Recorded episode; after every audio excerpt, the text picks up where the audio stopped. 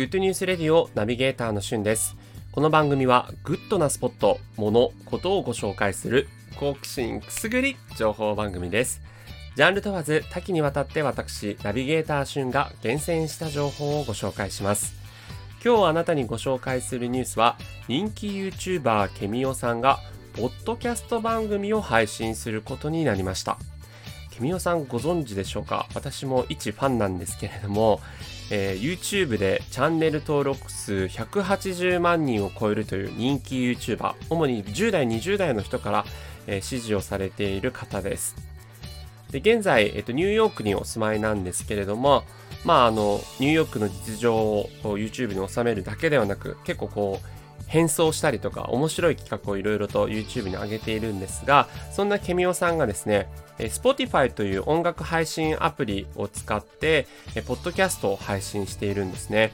まあ、Spotify 音楽配信アプリと言いましたが、今のところ、ポッドキャストにも非常にこう力を入れていて、2019年に入ってからですね、ポッドキャスト制作スタジオとか、制作プラットフォームを含む3社ものポッドキャスト関連スタートアップ事業を、あの会社を買収しているので、非常にポッドキャスト配信に力を入れているアプリなんですね。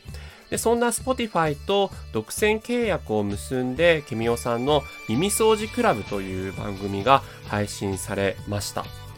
え第1回目のゲストはですね、あの YouTuber の帝王、ヒカキンさんと対談をするというような内容になっていて、こうヒカキンさんがなぜ YouTube を始めたかとか、人気 YouTuber になるまでの経緯みたいなものをもう真面目にね対談をしているというような形でこう普段のこうケミオさんとかヒカキンさんとはまたちょっと違う一面が見られる内容になっていて、まあ、これ10代の人はあんまり興味ないのかななんて思っちゃったりするんですけどあの個人的にはすごくこう YouTube とは違う一面が見られてすごく面白く拝聴させていただきました。